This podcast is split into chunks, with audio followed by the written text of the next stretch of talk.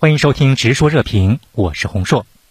那自从小马克思重回菲律宾政坛以来呢，跟中国一直保持着比较良好的关系。有分析就认为，他将成为杜特尔特对华友好政策的接班人。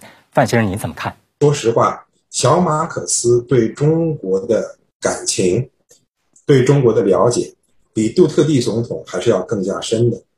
杜特地总统在上台之前，他是打报市的市长，呃，他跟中国之间的。感情根基可以说并不是那么深厚，但是小马可斯在他小时候就陪同自己的父母到中国进行访问，见到了毛主席，见到了周总理，在呃老马时代，菲律宾跟中国之间建立了邦交，也进行了深度的合作。这些小马可斯在他年幼的时候或者少年年轻的时候，都是有过深刻感受的。那戴先生，我们知道，与此同时呢，呃，美国是将菲律宾视为亚太地区的一个重要盟友。那美国会对此作何反应呢？小马并不是美国方面重要的候选人，美国支持的候选人是罗伯雷多，而且美国在菲律宾的影响也非常深远，尤其是在菲律宾军方的影响力。所以，如果小马克思统治需要稳定，他必须改善与美国的关系，获得美国的支持。啊，我想在小马执政初期，不排除美国会给小马。制造一定难题，美国肯定会要求菲律宾支持印太战略。虽然在从这个角度出发，小马政府与美国会有一个磨合的阶段。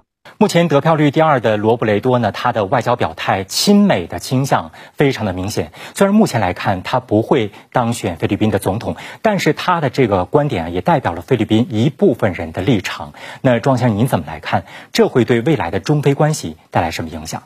菲律宾的资本，菲律宾的产业。甚至菲律宾社会的精英人才，这些都是来自美国或者是美国培养出来的。不过好在菲律宾民众他更关心的是什么？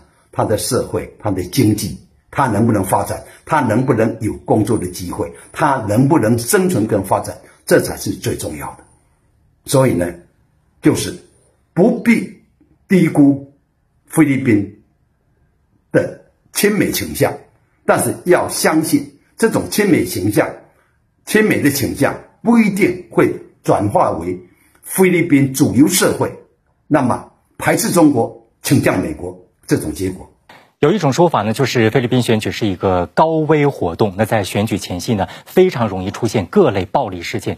庄先生为什么会出现这样的一个情况？我们注意到菲律宾官方这次就表态说，这一次的总统选举总体来讲局势相对稳定。